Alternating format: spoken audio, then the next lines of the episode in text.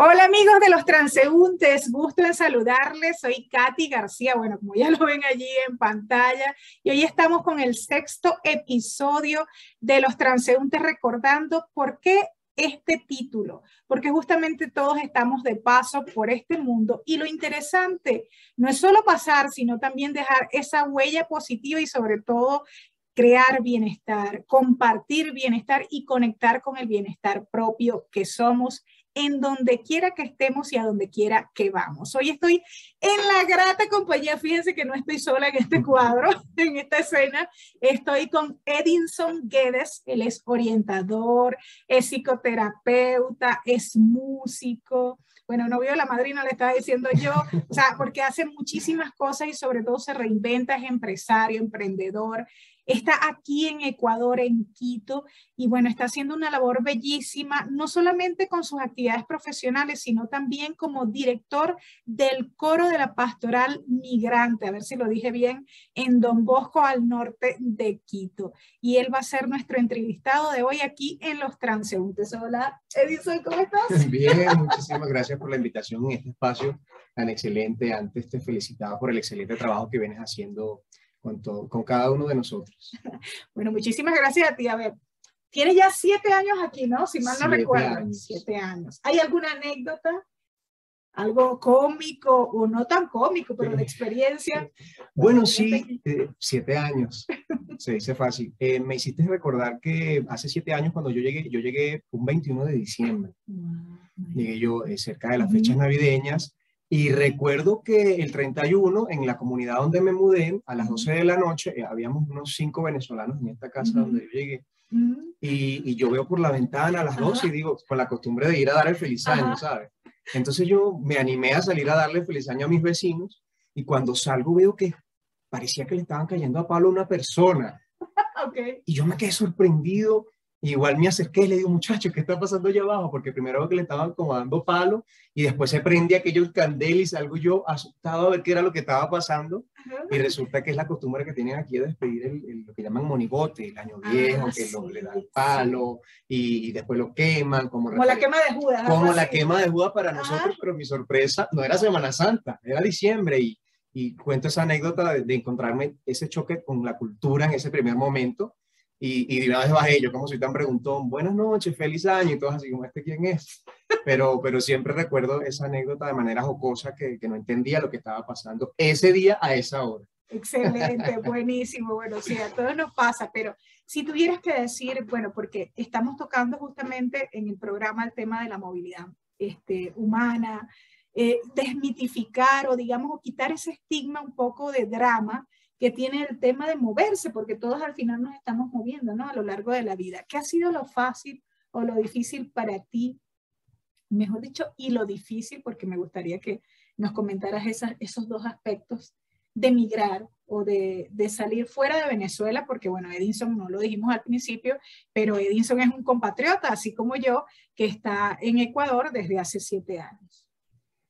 Lo difícil, lo difícil de emigrar creo que puede ser eh, no organizarse. Si no te organizas eh, y sales pues despavorido en una carrera que lamentablemente a muchas personas les ha tocado, pero yo creo que siempre es importante tener claro lo básico, por ejemplo el tema de papeles, hay que intentar, aunque bueno, se nos han puesto tantas trabas, ya lo sabemos, pero hay que en la medida de lo posible eh, a nivel de, de, eso, de tus papeles, de tu título, de tu parte de nacimiento, de todo eso, porque si no logras hacer eso, creo que se complica un poco más. Me parece que es más difícil. Pero fue tu caso. En tu caso, ¿qué ha sido lo más difícil? Fíjate que yo me vine organizado, pero lamento decirlo, hace siete años había sido estafado. Yo contraté a una persona que me ayudara a, todo el tema de los papeles y cuando llegué aquí al Ecuador, lo que es el CENESID y todo esto de la legalización, todo estaba, era, falso. Entonces, bueno, aprende uno en el camino. Sí, señor. Tuviste que comenzar de cero. Uy, comenzar de cero, sí, señor, y me costó bastante. Me costó porque primero estaba traumatizado, sé que no todas las experiencias son iguales, pero sí me costó porque en, el CENESID me regresaron una carta que me decía que yo estaba de alguna manera estafando a la nación, y pensé que tal vez no iba a poder luego legalizar mis papeles. Me pidieron que diera una explicación. Estoy hablando hace siete años cuando fuimos de los primeros que, que, llegamos. Yo me acuerdo cuando llegué aquí, seguramente alguien más llegó antes, pero fue una sensación, decían Venezuela, los de Chino y Nacho, los de la novela. ¿no? Yo tuve la fortuna de que me recibieron muy bien, no había muchos venezolanos en ese momento. interesante. ¿Y lo fácil? Lo fácil, eh, o yo diría más bien, si me lo permites, lo, lo provechoso. Eh, eh, a veces llegamos, y no sé si como venezolanos tenemos el hábito de, de compararnos, comparar, y las comparaciones en muchas ocasiones son odiosas. Sí, sí. Pero más allá de comparar es, es ver lo positivo, por ejemplo, a nivel de cultura, a nivel de comida, las personas, nosotros eh, yo me di cuenta de que yo era de costa en, Venezuela, que fue donde vine a ver la, esa, esa, línea que hay entre costeños y serranos, allá yo, nosotros no, no la tenemos casi, creo, pero pude comprender, entonces lo, provechoso, lo provechoso es aprender de la cultura, de la gente, enriquecerte con, con, todo eso nuevo que representa el lado positivo y provechoso de la migración. Mira, estuvimos hablando un poco antes de este programa y, y recuerdo, por ejemplo, que me decías el tema de la reinvención, mm. porque incluso, bueno, te fue muy bien, a pesar de esa anécdota que acabas de contar, luego este, supiste ubicarte, bueno, afortunadamente te ubicaste en un buen sitio, estuviste, pero luego tuviste que reinventarte eso me lleva a, preguntarte un poco ese tema de la resiliencia profesional, personal y de reinvención, sobre todo para quienes migran y que a ti te ha funcionado muy bien. Háblanos acerca de eso. Sí, gracias a Dios. Bueno, eh, yo en Venezuela había alcanzado mis, de alguna manera ese proyecto de vida a corto y largo plazo. En ese momento, para la edad que tenía, había alcanzado muchas cosas, pero justo ese año que yo me vine, me había propuesto esto de la independencia económica y financiera. Y cuando yo me vine para acá, me vine con un proyecto en el área de salud mental. Eh, y te comentaba que... ¿Pero contratado o porque tú visualizabas así? Fue algo digamos, un emprendimiento, algo, algo que yo soñé. Independiente. Algo independiente. Y cuando llegué aquí, bueno, me llevé mi tanganazo, porque llegó, bueno, ofreciendo el proyecto, que se trataba esto de la gestión de emociones, bueno, que es el área en la que yo me formé profesionalmente, en el área de orientación y psicología, y me dijeron, no vale, pero ¿qué viene? No, no, no, no, o sea, búsquete un trabajo, mira, ahí en la esquina de la panera están contratando, y yo, bueno, qué bien, pero yo eh, tenía el enfoque de trabajar con ese proyecto y, no me rendí. Y no me rendí y, no fue fácil, no fue fácil, pero yo creo que siempre tener ese pensamiento positivo de querer alcanzar los objetivos que te propones, de alguna manera te llevan a encontrarlos.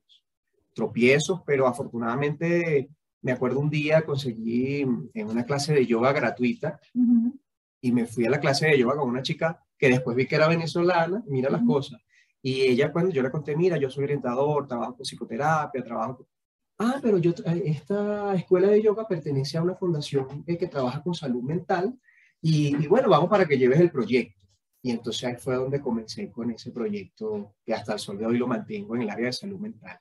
Maravilloso, buenísimo. Entonces, pero no te quedaste allí. Eso fue solo un paso. O sea, tuviste tres años, algo. Sí, sí, señor. Y luego has hecho varias cosas, pero cuéntame, o sea, no tanto que cuentes de pronto si quieres o no, pero, pero sino cómo es ese proceso de reinvención, porque han sido como cosas de pronto parecieran disímiles, ¿no? O sea, muy diferentes. Claro, eh, con esto que te dije anteriormente, no quiero decir que, que, que fue fácil, porque bueno, toca eso que tú dices, reinventarse. Aquí estábamos trabajando con, con otro tipo de público, con otro tipo de situaciones, aunque al fin y al cabo las emociones son las emociones.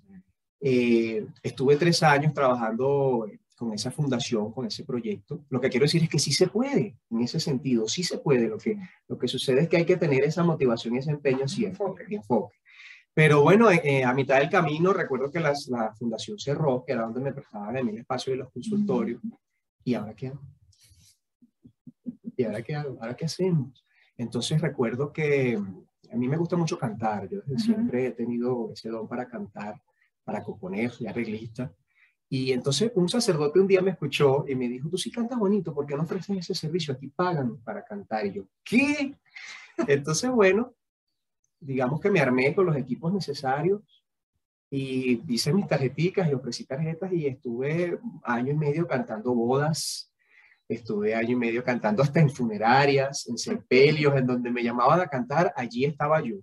Y bueno, tampoco es fácil porque recuerdo a algunos familiares, como Enzo, tanto que tú estudiaste y mira para lo que quedaste ahora, para estar cantando en cementerios.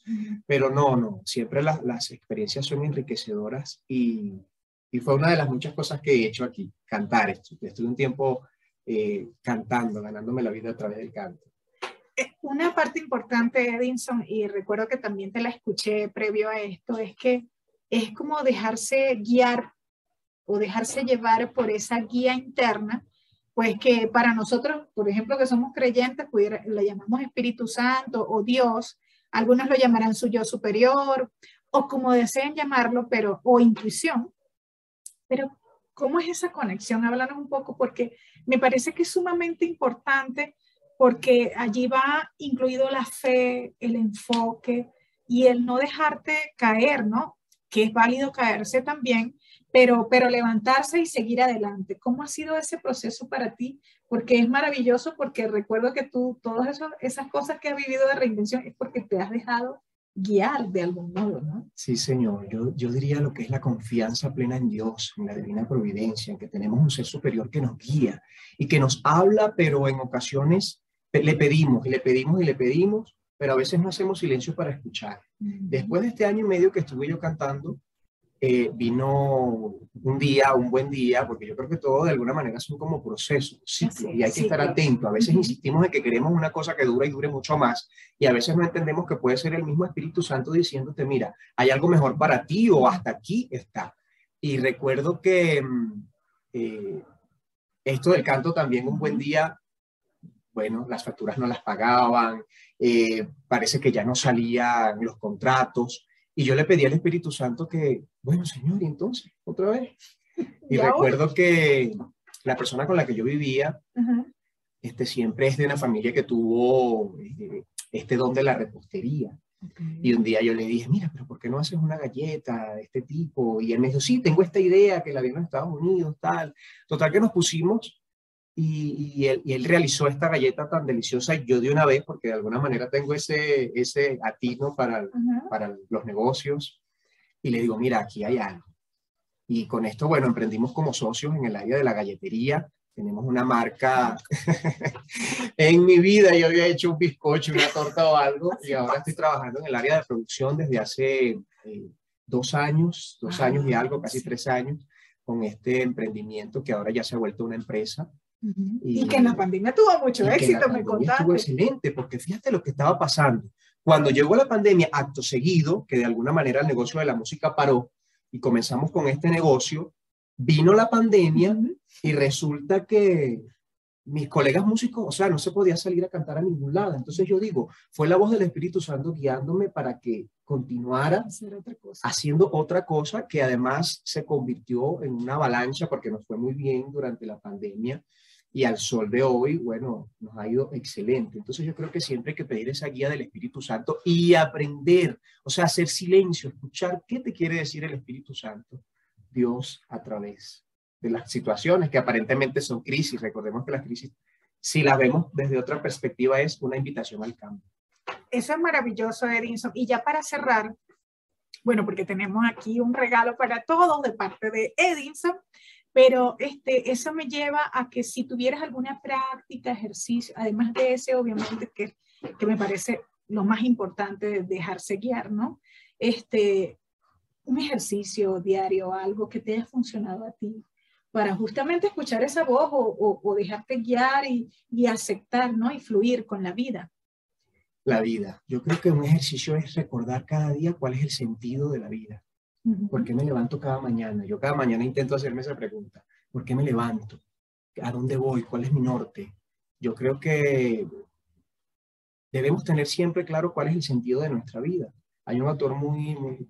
Pero ahí te atajo un poquito porque justo cuando venía para acá, bueno, y tú sabes porque yo también trabajo mucho con, con el tema de, de atención a personas y alguien me decía, es que no, o sea, el sentido de la vida a veces lo ponemos en otra persona. Mm. ¿Me explico? Sí, señor. En los hijos. Entonces los hijos se van, entonces ya no son los hijos, entonces no tengo, me siento vacía y tú lo sabes porque hemos escuchado también muchas personas con eso.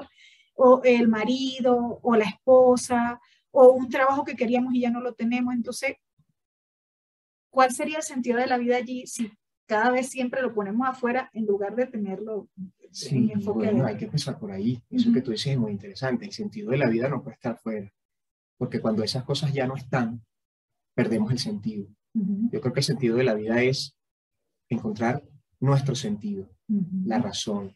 Si nosotros tenemos un porqué, alcanzamos un cómo hacerlo. Los grandes maestros de la historia, nuestro maestro de maestros, Jesús, eh, encontró la misión por la que él vino al mundo, ¿cierto? Y así otros muchos personajes, Henry Ford, Thomas Alva Edison, el inventor de la bombilla, que bastante le dijeron que, que hizo casi 2.000 equivocaciones antes y dijo, no, mira, ya sé 2.000 formas en las que no se hace correctamente esa bombilla. ¿Qué quiero decir con esto? Hay que tener claro cuál es el sentido de nuestra vida. A veces cuando nosotros salimos, eh, se salió, mucha gente sale del país por una crisis que evidentemente es, pero nosotros salimos con esa revolución dentro del corazón, yo creo que nos encontramos con esa avalancha y nos lleva y nos lleva y no sabemos dónde estamos. Si nosotros no cubrimos las necesidades, diría más las necesidades básicas, como por ejemplo eh, comer, dormir, pero una de ellas es la necesidad de sentirnos reconocidos, que es a donde quiero ir.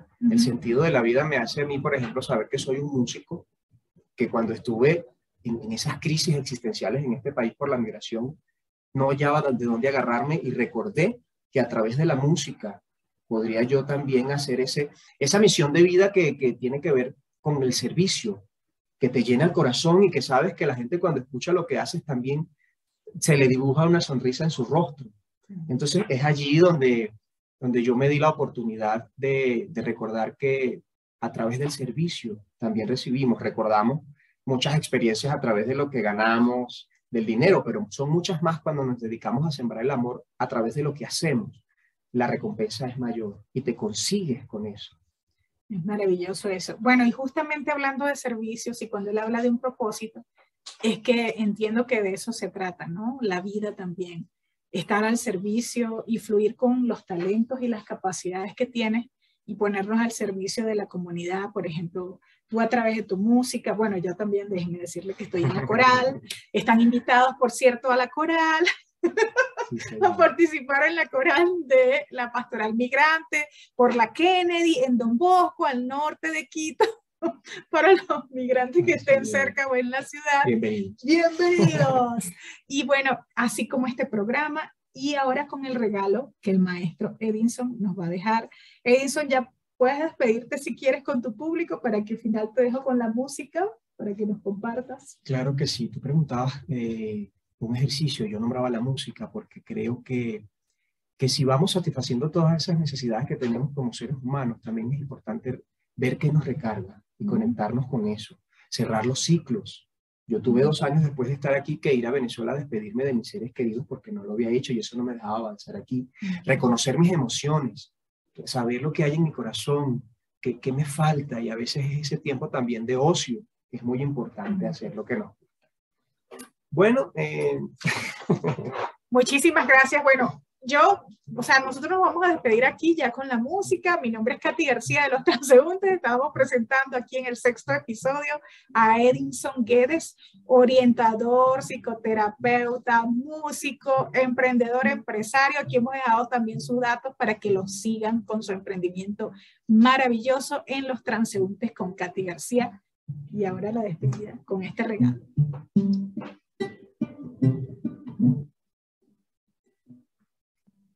Gracias, Dios. Quiero agradecerte, solo agradecerte.